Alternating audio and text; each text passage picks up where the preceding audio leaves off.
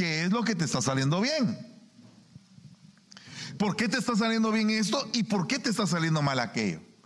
Acertar, pegar en el blanco.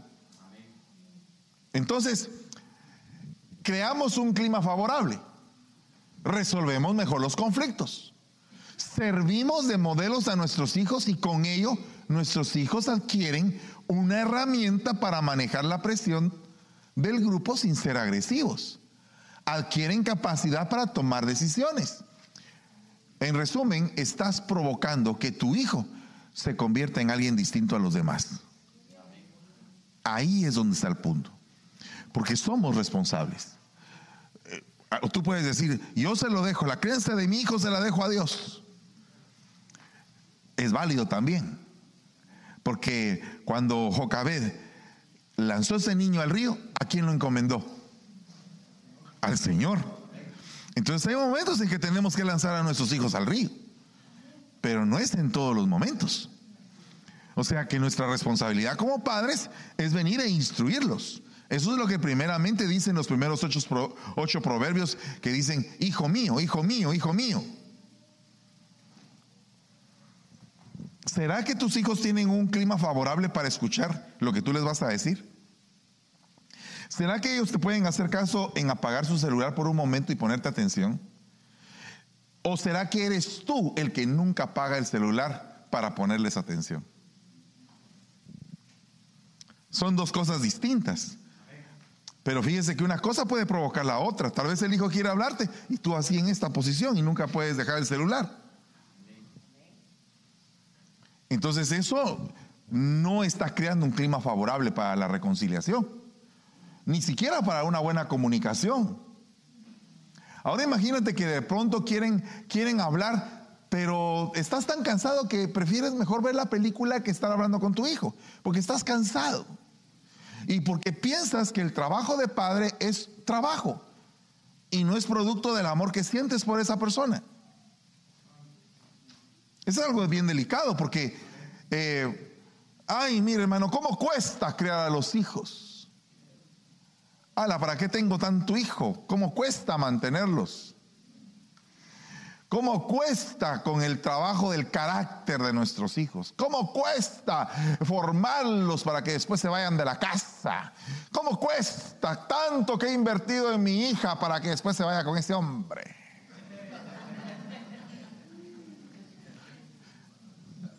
¿O no? Dígame si no, la cosa está colorada desde el día sábado, hermano. Desde ayer. Pero son puntos que son erróneos. Son erróneos. Porque en primer lugar, la crianza de nuestros hijos debería ser un deleite, porque nosotros nos metimos a hacerlos. O sea, el Señor nos dio la autoridad de poder emitir una semilla para que nuestra esposa quedara embarazada. O sea, es responsabilidad nuestra y de ella de que tengamos hijos. Y el hijo más abusivo, yo no pedí venir al mundo, ustedes me trajeron. O sea que encima de eso, así como que eh, refuerza la llaga, que algunos mal formada la tienen. Entonces, en un clima favorable, en un clima por lo menos ordenado, fíjese que cómo se carga la casa cuando la casa vive en un desorden. Yo no sé si usted realmente ha hecho una depuración de su casa, pero con todo mi corazón quiero exhortarlo a que lo haga. Limpie su casa de tal manera que se vea no todo amontonado. Que si trabajo de pintor en la sala de mi casa, todos los botes de pintura como que están aperchados, como que fuera una bodega. Nadie se puede sentar.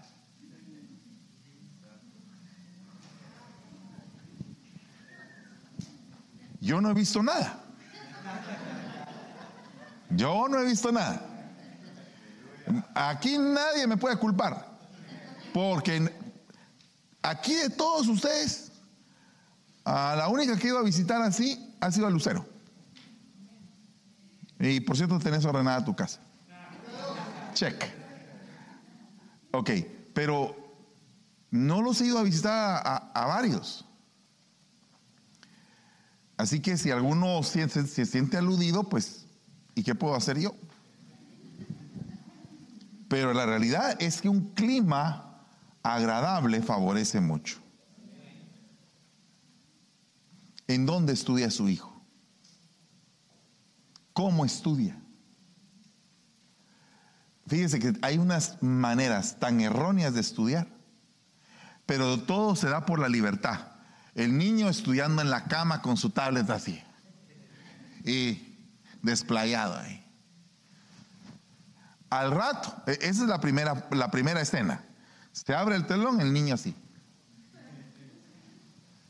Pum, se cierra el telón. La segunda escena, se abre el telón, el hijo con la tablet allí. Bien cuajado. Se cierra el telón. La tercera, la tercera vez que se abre el telón, la mamá pegándole gritos, levántate. Y aquel, ¡ah! todo traumado. Delicado. Porque esa obra de teatro existe en la realidad. Tenemos que tener un clima para estudiar. Le pregunto, cuando sus hijos están estudiando, ¿han comido? ¿O están estudiando con hambre?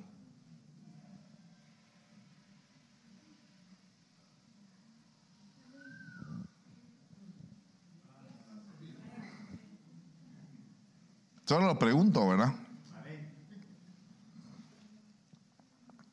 ¿Servimos de modelos a nuestros hijos? ¿Qué piensa su hijo de usted como estudiante? ¿Cree su hijo que usted fue una persona estudiosa o que no fue estudiosa? ¿Que es trabajador o que no es trabajador? Si su mamá cada rato le está diciendo, es que tu papá no trae dinero a la casa, ¿qué piensa el hijo? ¿Que su papá es trabajador y es irresponsable o que su papá es perezoso y no tiene trabajo? ¿Se tendría que hacer cargo el hijo de oír ese mensaje de la madre?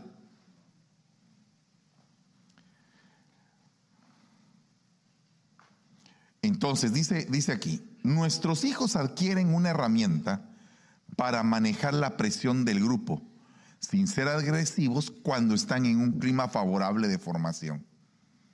Se vuelven estables, se vuelven equilibrados, saben dirigirse, adquieren capacidades para tomar decisiones.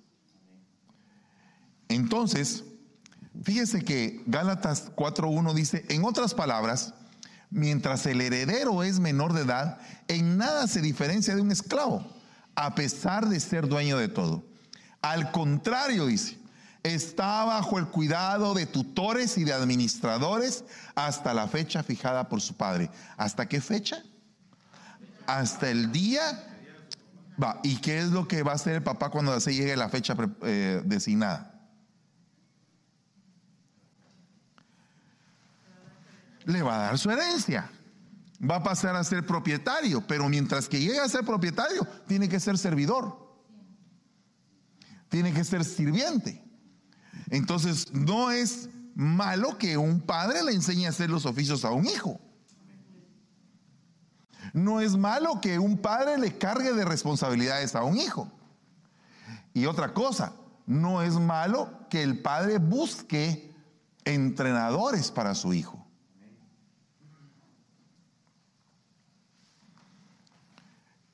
Yo no sé, digamos, a qué edad aprendiste a nadar.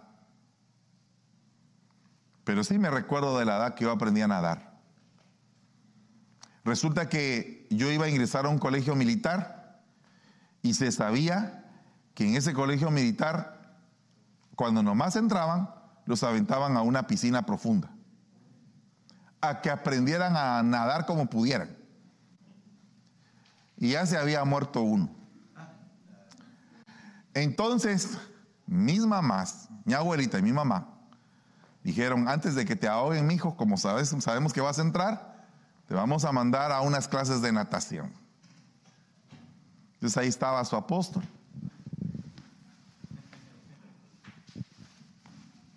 A veces se me olvidó que mucho de lo que aprendí en esas clases se los he enseñado a algunos de ustedes. Porque aquí en la iglesia algunos les enseñan a dar. pero me lo entregaron cuando tenía 11 años. Pero ¿sabe qué fue la, la ventaja?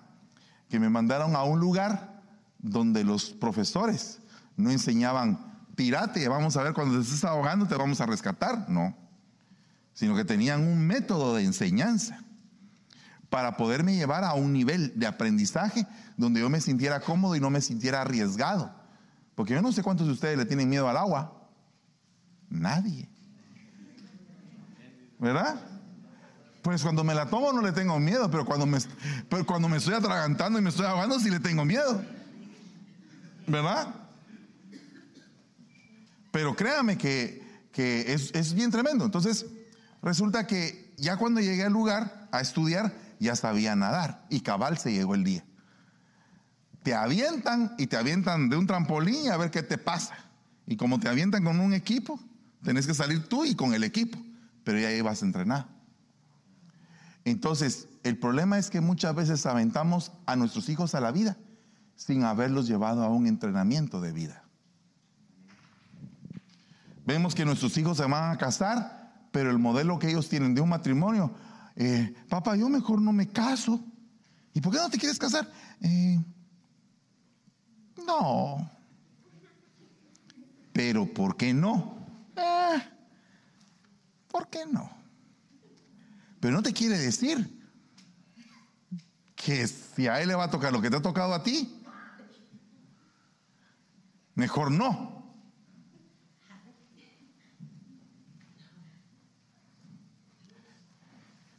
Como dijo el entrevistador, ¿y esa risa qué significa?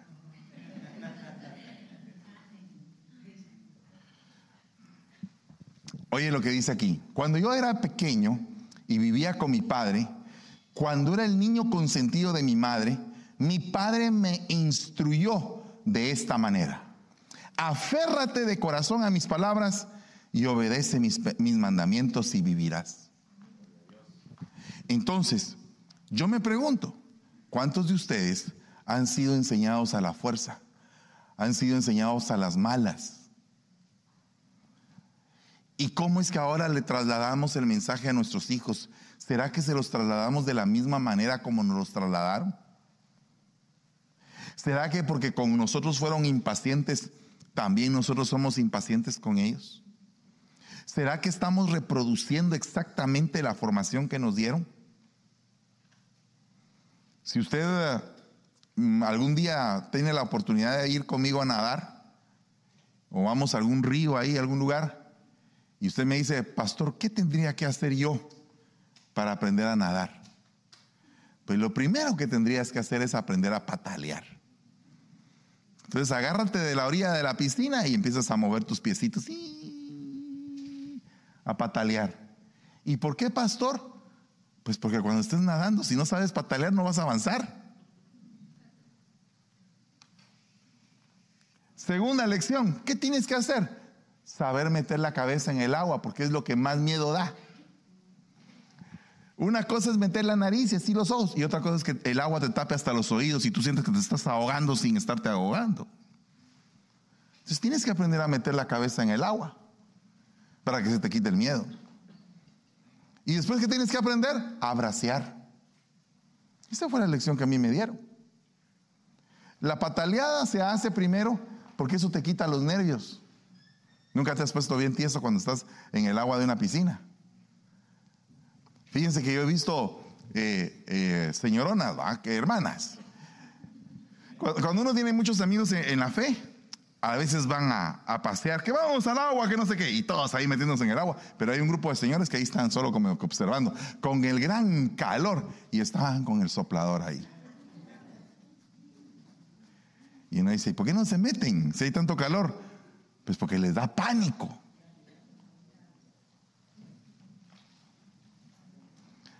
Yo he visto hermanas de la iglesia que van a la piscina con unas grandes faldas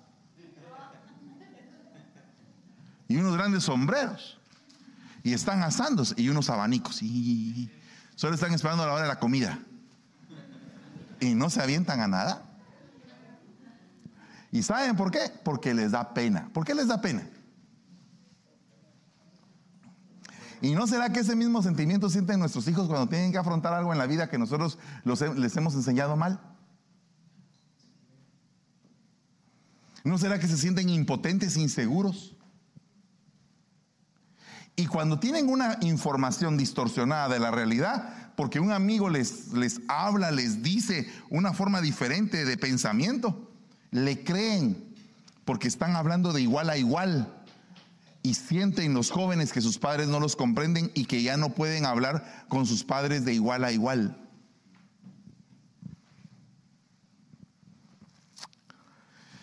¿Cómo inculcar el estilo asertivo a nuestros hijos? ¿Cómo les enseñamos a que tenemos que hablar directamente? Porque hagas esta pregunta por un momento. ¿Cree usted que solamente su, usted le puede hablar directamente a su hijo o usted le da permiso a su hijo para que le hable directamente a usted? Porque a veces uno quiere, como padre, hablarle directamente al hijo. Quiero que me hagas caso, quiero que hagas esto, que hagas aquello, que hagas acá. Y cuando el, hijo te quiere decir, cállate, no digas nada, ah, tienes que hacer esto. O sea, le estás hablando directamente, pero no le estás dejando espacio para que él hable. ¿Cuál sería la diferencia en que un, sargento te diga, póngase firme recluta, aviéntese al agua? Pero mire, me dice, cállese la boca, tírese, le digo. ¿Cuál es la diferencia? Entonces, el estilo militar muchas veces se mete al hogar. Y también se mete el estilo consentidor, donde los hijos se vuelven vagos.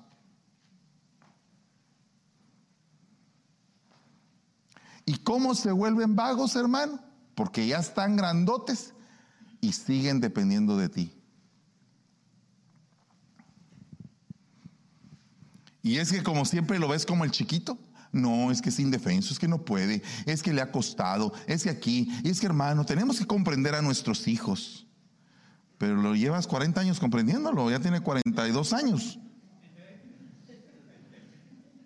Y sigues comprendiéndolo. ¿No será que lo has mal acostumbrado?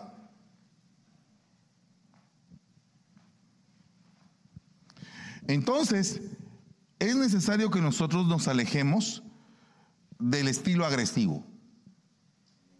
Y tenemos que utilizar diálogos y diálogos y diálogos, porque eso va a permitir que él desarrolle autoestima. Si tú le dices, tú eres mi posesión especial, mi, mi, especial tesoro, no quiero que te eches a perder. Quiero que escuches lo que te digo. Aquí te amamos en esta casa. Tú eres parte de esta familia. Eres parte medular. Tú vas a conquistar lo que no pudimos conquistar nosotros. Tú eres mejor que nosotros. Vienes para desarrollarte más que nosotros. Entonces vas a alcanzar más bendiciones que las nuestras. Entonces tú lo estás desafiando a algo porque te está viendo a ti como bendecida. ¿Y qué pasa si de repente una madre le dice al hijo, ¡ay! Yo por eso le he pedido a Dios que no te cases, porque mira cómo me ha ido con tu papá.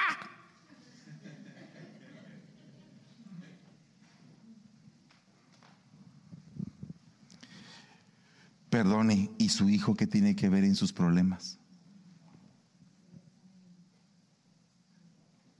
O sea, ¿tiene que ser partícipe de sus problemas?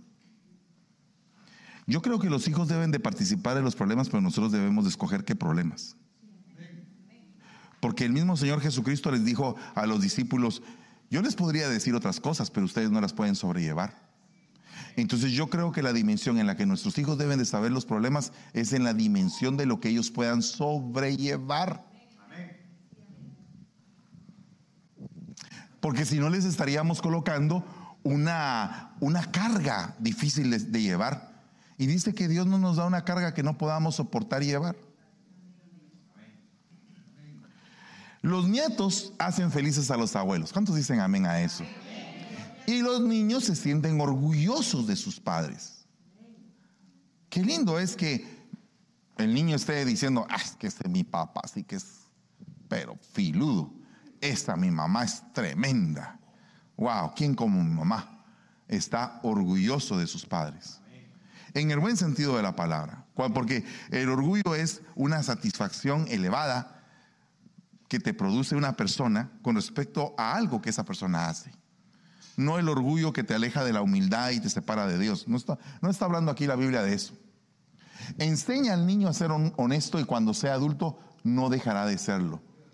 Entonces tú le estás inculcando, tú le estás diciendo, sea puntual, mi hijo, pero si tú eres puntual, sea cumplido, sea responsable, que te vea trabajar, que tienes ética de trabajo, que tienes disciplina, que sabes lo que quieres, que le dices al hijo, al final del año, mi hijo, vamos a tener esto. Y ahí al final del año vio que su papá cumplió con la meta que se habían propuesto como familia. Eso es necesario. Porque si no, ¿cómo les, ¿cómo les inculcas que ellos tienen que correr hacia un punto, hacia un punto que alcanzar? Tú los puedes desafiar cuando tú te has desafiado a ti mismo y cuando has triunfado. Pero no le podemos exigir a nuestros hijos ser ganadores cuando el ejemplo que les hemos dado es de pura pérdida.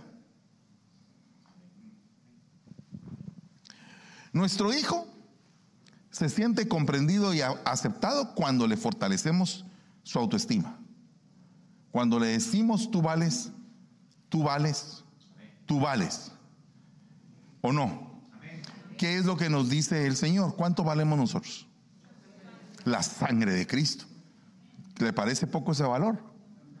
Es un gran valor, incalculable. Entonces tú tienes un valor en el Señor. Yo tengo un valor en el Señor. Entonces nos sentimos con una autoestima preciosa porque fuimos salvados. Pero ¿qué pasa cuando tú hieres la autoestima de tus hijos? ¿Qué pasa cuando tus hijos se, sienten menospreciados? No servís para nada, sos bien inútil, no se te quedan las cosas, siempre te tengo que estar repitiendo lo mismo.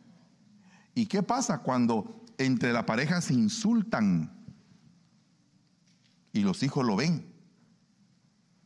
y están viendo cómo su papá degrada a su mamá o cómo su mamá degrada a su papá, porque ahora desde Johnny Depp las cosas cambiaron. ¿Verdad? Entonces, me pregunto, dice aquí, nuestro hijo se siente comprendido y aceptado cuando estamos fortaleciendo su autoestima. Hermano, ¿qué significa eso? Que tenemos que crear hijos creídos de ninguna manera. Dice que nadie se exalte más allá, ni que sienta un valor más allá de sí mismo que el que verdaderamente tiene. Eh, ¿Qué significa esto? valorar tu autoestima es ama a tu Dios, ámate tú y ama a tu prójimo. Esa es autoestima, una autoestima equilibrada. No me estoy refiriendo al empoderamiento falso que algunas corrientes promulgan. Me estoy refiriendo a que tú te tienes que amar. Porque si tú no te amas, si tú en, el inicio no te amas, no vas a comprender. No vas a comprender cuando te estén dando amor, no vas a comprender cómo dar amor. Va a estar tu amor fragmentado. Entonces, dice, les valoramos sus aciertos. O sea que si ganó en algo, ¿por qué no les vamos a aplaudir? Ay, hermano, pues sí, mire, fíjese que lo que hizo fue echarse acuarela en su mano y poner la mano y me llevó el cuadro. Eso cualquiera lo puede hacer. Sí, pero la mano que está puesta ahí es la mano de tu hijo. Y sus huellas son únicas. Dios lo hizo a este niño, por muy chiquito que lo veas, único. Hazlo sentir único, hazlo sentir una creación de Dios, alguien especial para ti, alguien que hizo algo extraordinario.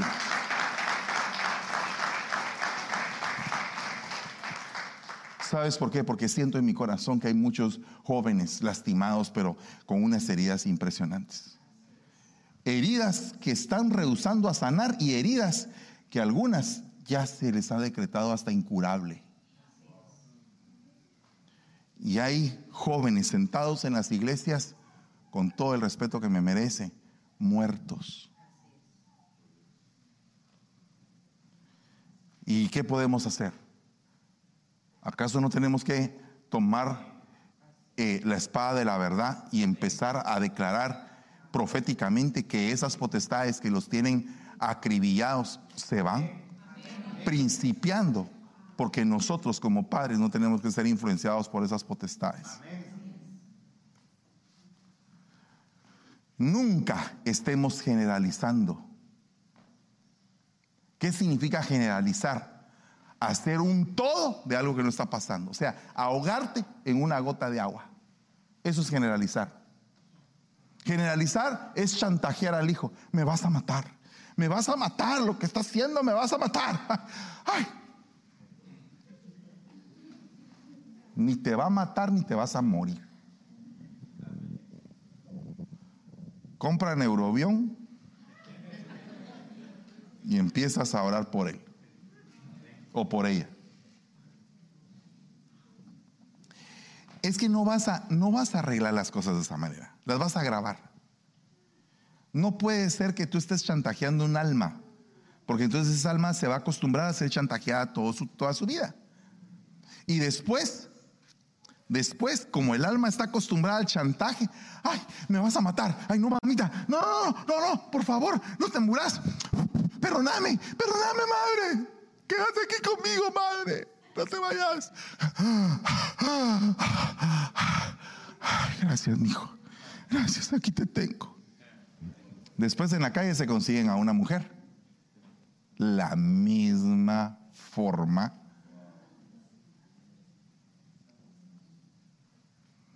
porque su alma está acostumbrada a ser chantajeada. Formó una moldura.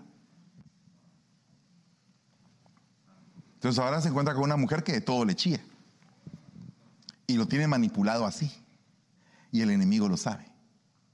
Que es un alma manipulable a través del chantaje sentimental. El día que Raquel le dijo a Jacob, si no me das hijos me muero. Aquel dijo, pues te amo, mamadita, pero yo no soy el que, el que tiene el poder de dar o no dar hijos. Si te quieres morir, pues ahí arriba, anda, entendete con el de ahí arriba. O sea, no, no permitió ser chantajeado. Pero Sansón, Sansón, si no me revelas el secreto de tu fuerza para atarte. Y así quiere que le dibujara lo que iba a hacer con él, ¿va? Como que una mujer le dijera, revelame el secreto de tu pin, del pin de tu tarjeta. Y aquel, aleluya, no te doy nada.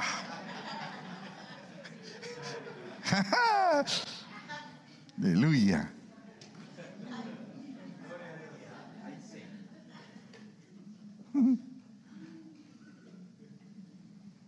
Eso sí les causó risa, miren saber ni qué receptor se despertó ahí. Tú eres desordenado, lo sustituimos, lo sustituimos por has dejado los libros tirados. Porque lo otro es una acusación, tú eres desordenado. Pero lo otro es un desafío. Dejaste tus libros tirados, mi hijo. Ay, perdón, mamá, ahí los voy a recoger. Eres desordenado. No, no lo soy, pero ahorita los dejé pero es un insulto. Amén. Mantenemos expectativas realistas sobre la capacidad de nuestros hijos. ¿Será que es eso cierto? ¿Será que realmente creemos en que ellos son buenos? Usted sabe que aquí hay jóvenes que realmente son muy buenos músicos, muy buenos cantores. ¿Sabe usted que así era Whitney Houston en una iglesia? Y que la sacaron de la iglesia, la volvieron una estrella, entre comillas, y entre comillas, la mataron.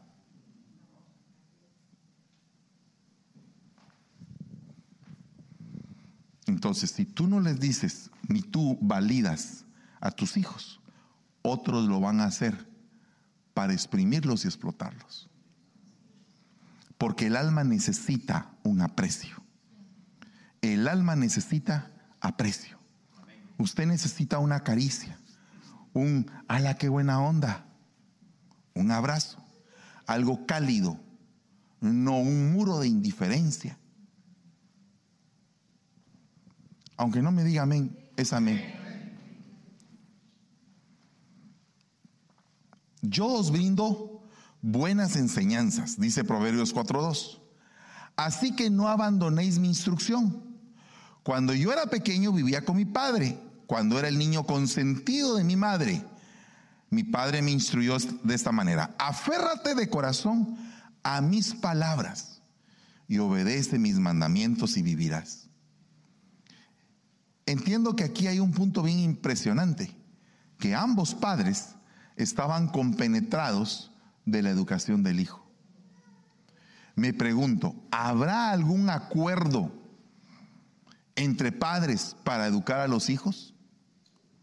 ¿No será que la madre le quita la autoridad al padre cuando el padre quiere corregirlo y formarlo como un hombre? ¿No será que es al revés? Que el padre eh, le dice no le hagas caso a tu mamá. Solo cosas es ella. Y estás desvalorizando la autoridad de la madre. Entonces, yo creo que la educación tiene que ser en pareja, hermanos. Y tienen que ponerse ustedes de acuerdo, no enfrente del niño. ¿Qué vamos a hacer con él? ¿Cuál es el, verdadero problema que pasa? Porque se está volviendo un vago.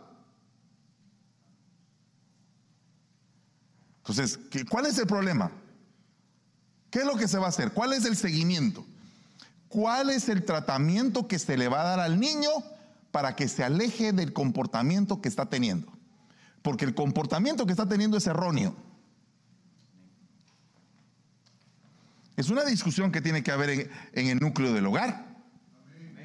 Si no, las cosas puede ser que no cambien.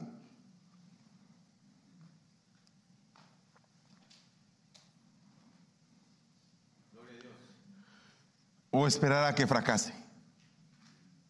Y si esperamos a que fracase, ¿qué vamos a hacer cuando fracase? Ay, no, mijito, aquí está tu mamá, tu papá, aquí estamos todos. Te vamos a mantener. Gracias, mami. Ya tienes 50 años. Y viviendo del retiro de los papás. Eso es, eso es terrible. Eso, perdóneme, es una cría de parásitos. Nosotros tenemos que levantar una generación súper desarrollada, más que nosotros. Ellos tienen herramientas y recursos más poderosos que nosotros. El punto es que lo sepan utilizar. Los niños necesitan que los educadores les digamos lo que está bien y lo que está mal. No siempre aplaudirles. ¿Estás haciendo algo mal? Estás haciendo algo malo. Haces algo bueno, se te aplaude. Haces algo malo, se te exhorta, se te corrige, se te enseña, se te castiga. Tiene que haber una consecuencia. Pero advertirles de los errores es insuficiente. Ay, mijito, fíjate que eso que estás haciendo no está bien. Ay, sí, ¿verdad, mami? No está bien. Si no está bien, deberías de alejarte. Oh, sí, mami. Voy a ver, en el año del juicio tal vez me aparto.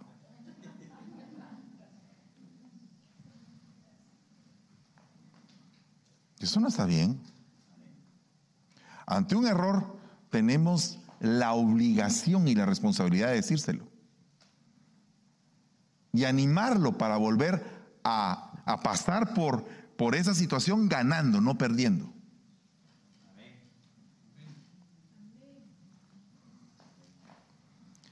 Y preguntar, ¿qué aprendiste de este momento que fracasaste?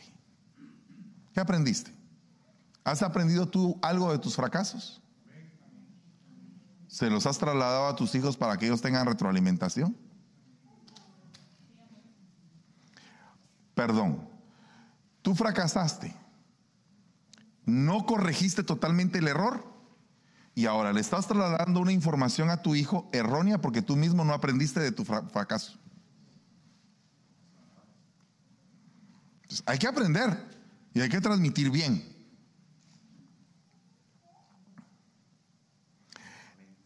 En mi camino he aprendido un montón de cosas, hermano.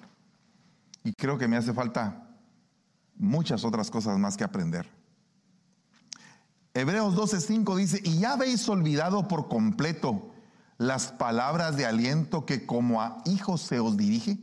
Palabras de aliento.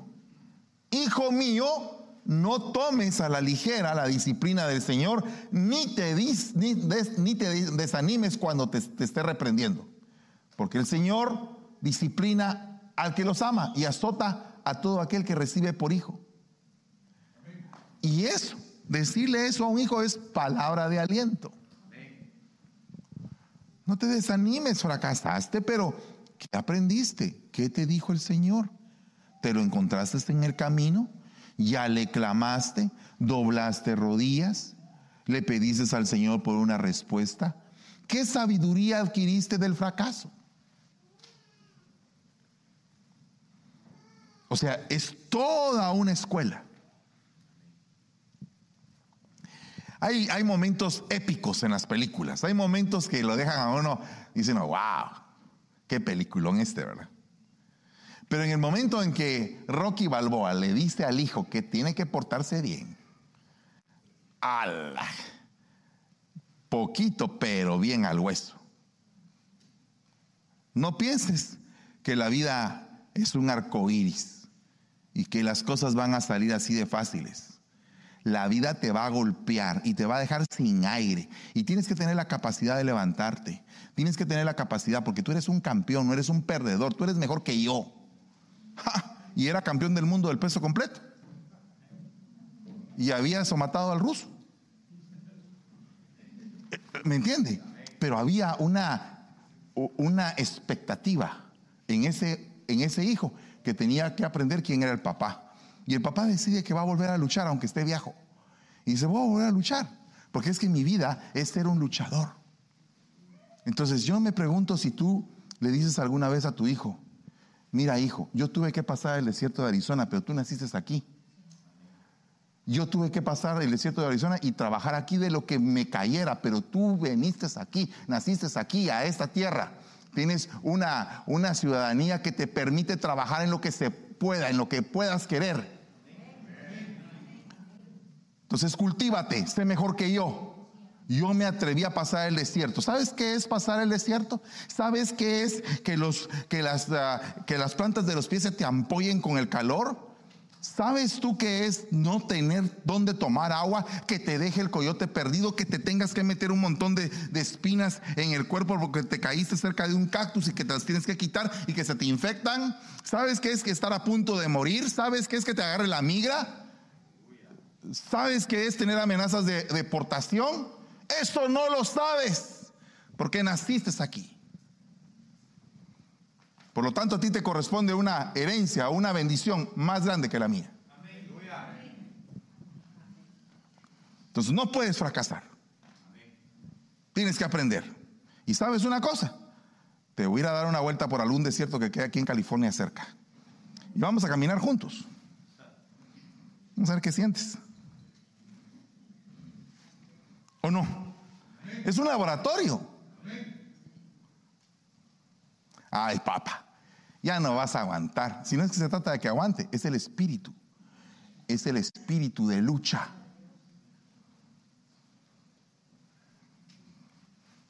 O sea, tú te mereces bendiciones. Bendiciones por las que yo ya luché. No tienes por qué lucharlas tú.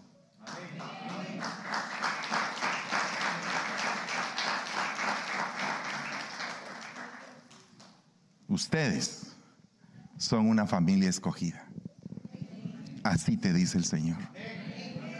Son sacerdotes reales y son una nación santa. Son un pueblo que Dios compró para que anuncien sus obras extraordinarias. Él fue quien los llamó de las tinieblas a su luz maravillosa. Mire qué familia la que usted tiene que tener. Mire qué clase de familia la que usted tiene que tener. Y yo. Todos.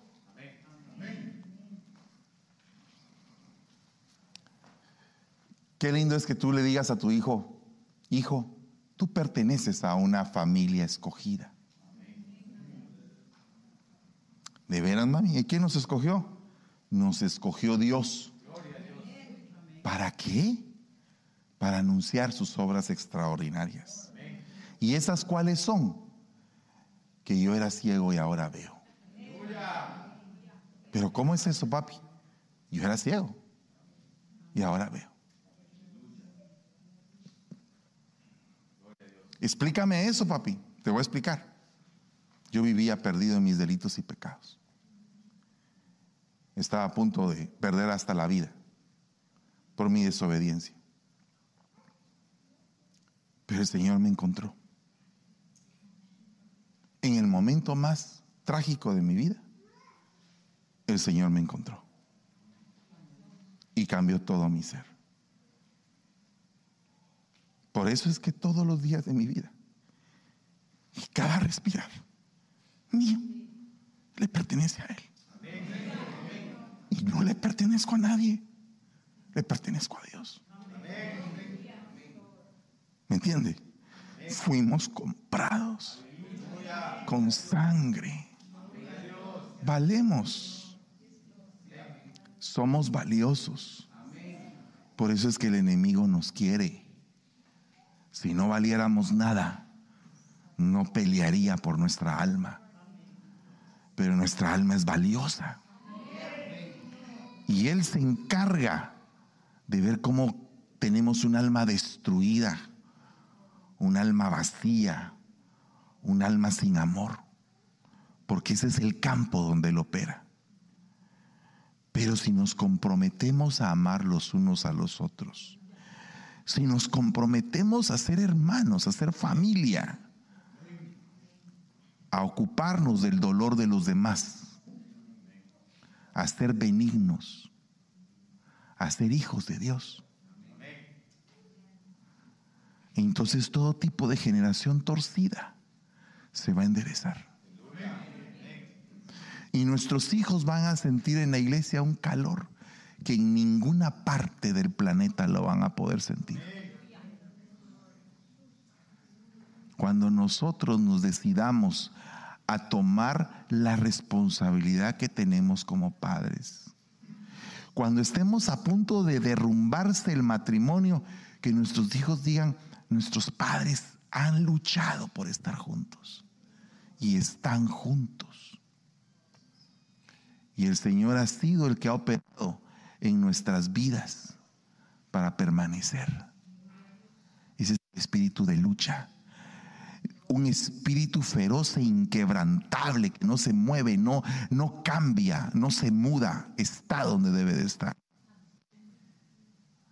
Cuando tú haces un compromiso delante de un altar y dices, voy a estar todos los días, es el mismo compromiso que hizo el Señor con nosotros. Yo voy a estar todos los días con ustedes. Todos. Por más que sean difíciles, yo voy a estar ahí. Ese es el compromiso del Señor. Nosotros tenemos que agarrar ese nivel de compromiso. Estamos porque estamos. No nos mueven. No somos inconstantes. No tenemos doble ánimo tenemos que luchar contra nosotros mismos, negarnos, morirnos de ser posible. Negarnos a nosotros mismos, sacrificarnos. Esa es la doctrina del sufrimiento. No es un evangelio acomodado. No es un evangelio donde todos tienen un confort y todo, todo el mundo piensa en prosperidad, en riqueza, en todo. No, el evangelio del sufrimiento radica en que en medio del sufrimiento estamos gozosos. Amén. Ese es el Evangelio, al que tenemos que llegar. Probablemente no lo hemos alcanzado. Probablemente cuando nos hacen daño, ¡ay, chillamos! Pero el Evangelio verdadero es el Evangelio de los apóstoles. Es el Evangelio que el Señor Jesús predicó aquí en la tierra, que no importa llegar al sufrimiento, pero ahí permanecer inquebrantable, creyendo firmemente en que el propósito de Dios se está cumpliendo en uno. Todavía nos hace falta mucho. Haced todas las cosas, dice, sin murmuraciones ni discusiones, para que nadie pueda reprocharles nada y sean hijos de Dios sin culpa en medio de gente mala y perversa, entre esa gente ustedes brillan como estrellas del firmamento. Mire lo que está diciendo el Señor a través de su espíritu. Tú eres una estrella. Tú brillas. Ay, hermano, yo no brillo mucho. Tú brillas. La luz de Cristo está dentro de tu corazón. Y cada vez va a iluminar más y más y más. Y tus hijos te van a ver y van a copiar tu ejemplo. Y ellos también van a brillar. Y va a ser una transmisión de luz impresionante. El Señor morando en medio de nosotros, haciendo de cada casa, de cada, de cada casa de la familia, de la iglesia, un tabernáculo. Cada corazón viviendo dentro de nosotros.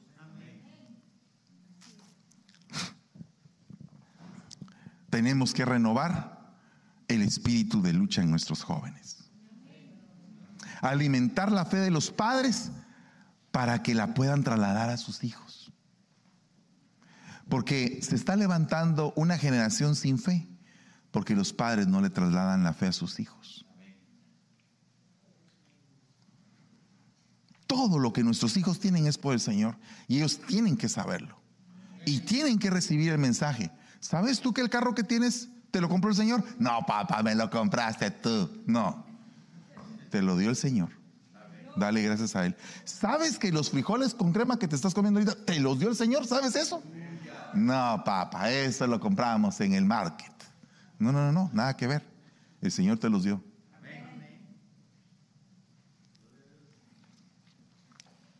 Si usted me pregunta, mire hermano, ¿y este traje que tiene? Me lo regaló el Señor. ¿Y esos zapatos? También. ¿Y el cincho? También. ¿Y la corbata? También. Y la camisa también. Y el perfume que está usando también. Y la pastelina que se pone para que no verse así como murucho también. Y el jabón de su que con el que se baña todos los días también. ¿Quién le dio la vida, pastor? La vida me la dio Cristo. Y nadie me la quita. Solo Él. Así que no le temas al enemigo. Tu vida le pertenece a Cristo. Él no va a permitir que te toquen si no es por alguna razón específica para que tú crezcas. Ninguna prueba de las que les vengan va a ser sobrehumana. Todas las pruebas van a ser humanas. Ponte de pie en el nombre de Jesús. Vamos a pedirle al Señor misericordia en esta tarde. Y le vamos a suplicar que Él nos ampare sobre toda batalla que tú o yo estemos librando. En el nombre de Jesús. Aleluya. Y yo les quiero decir a nuestros jovencitos, esta es su casa. Esta es la casa de ustedes. Si tienen que cometer errores, cométanlos, pero cométalos en casa. Aquí vamos a arreglar las cosas en el nombre de Jesús. Es necesario que nos ocupemos realmente de los jóvenes. Necesario. Mario y Pablo quieren recibir cobertura. Vénganse para acá, Mario y Pablo. Aleluya.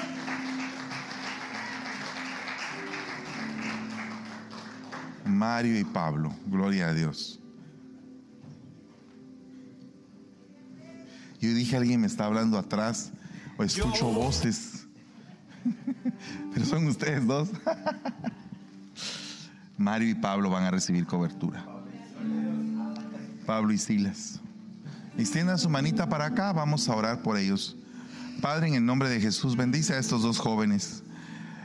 Provéele, Señor, que esta iglesia sea una casa para ellos, que puedan avanzar, que puedan crecer, que se puedan desarrollar, que sean extraordinarios. Ya lo son, Padre, pero aún más, que puedan hacer cosas extraordinarias, que le arranquen almas al enemigo, que se conviertan en dos ministros poderosos en el nombre de Jesús, que se concluya la obra en cada uno de ellos, que se perfeccione en el nombre de Jesús. Que alcancen dimensiones extraordinarias. Padre, en el nombre de Jesús los cubrimos, declaramos que el manto de los cinco ministerios está sobre ellos y que todas las bendiciones correspondientes a esta casa les pertenecen. En el nombre de Jesús, hoy te damos gracias y los bendecimos, Señor. Gracias, Padre. Aleluya. Gloria a Dios. Antes de la fundación del mundo. Aleluya. Para que seamos. Si ya tiene la Santa Cena y desea venir aquí al frente, puede hacerlo en el nombre de Jesús. Aleluya. para ser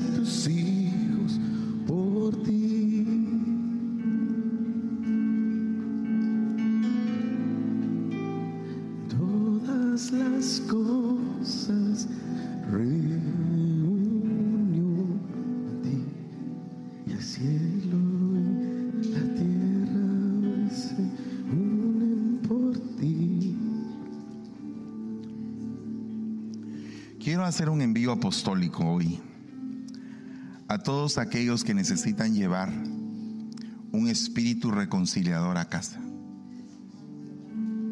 Los envío apostólicamente a que lleven la reconciliación a sus casas, que hablen con sus hijos, que se renueve la comunicación, que se rompan esas interferencias, que se restablezca la comunicación de una manera poderosa, que puedan hablar que llegue ese momento donde los corazones se humillan y pueden dialogar sin pelear. En el nombre de Jesús, que pueda haber paz. Señor, venimos ministrando en cada hogar espíritu de paz. Espíritu de paz. Señor, todos los que tengan una relación quebrada, todos los que se han declarado sin esperanza, todos los que piensan que ya no va a haber remedio. Señor, en el nombre de Jesús. La Biblia todavía dice, levántate tú que duermes. Resplandece, porque ha llegado tu luz. La gloria del Señor se va a estar manifestando en cada casa. Y aunque hasta con tu boca has dicho que no hay esperanza, aunque ha entrado la desesperación a tu corazón, aunque en algún momento has tenido una sed que cuesta que sea saciada, porque es una sed a nivel sentimental, el Señor va a llenar como un río tu boca y te va a quitar todo tipo de sed. En el nombre de Jesús, en el nombre poderoso de Jesús, que se restablezca, que venga de nuevo el amor. Y si nunca lo hubo, que nazca. En el nombre de Jesús.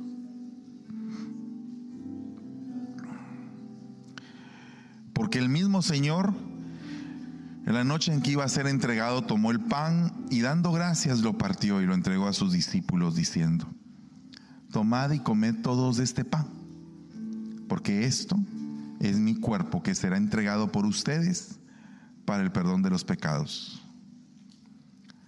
Hagan esto en memoria mía, dice el Señor. Comamos del pan, por favor.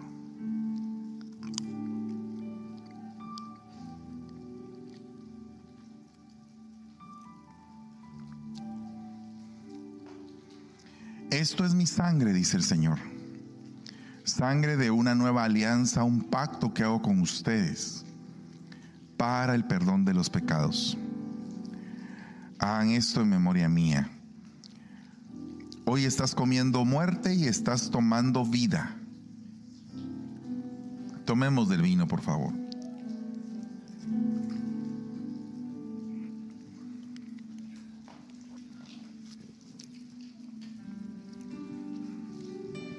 Había un joven que estaba escuchando la palabra. Se llamaba Eutico. Y estaba escuchando la palabra en un tercer nivel. Pero de pronto le empezó a entrar sueño y se cayó. Y se- lo levantaron muerto. Sin embargo, se postró el manto apostólico sobre él y resucitó. Hoy deseamos con todo nuestro corazón que esos jóvenes euticos resuciten y se levanten. En el nombre de Jesús, que venga una resurrección de nuestra juventud. Una resurrección de nuestra juventud. En el nombre de Jesús, que se levante un grupo de jóvenes poderosos, entregados, espirituales, deseosos de servir al Señor. Gracias, gracias te damos, Señor Jesús, y te bendecimos en todo tiempo. Amén y amén. Dios les bendiga, hermanos. Gloria a Dios. Nos escogió Gloria a Dios. antes de Gloria a Dios, hermanos. la fundación Bendito el nombre del Señor. Para que seamos ante Él. Puros y sin mancha en amor, siendo predestinados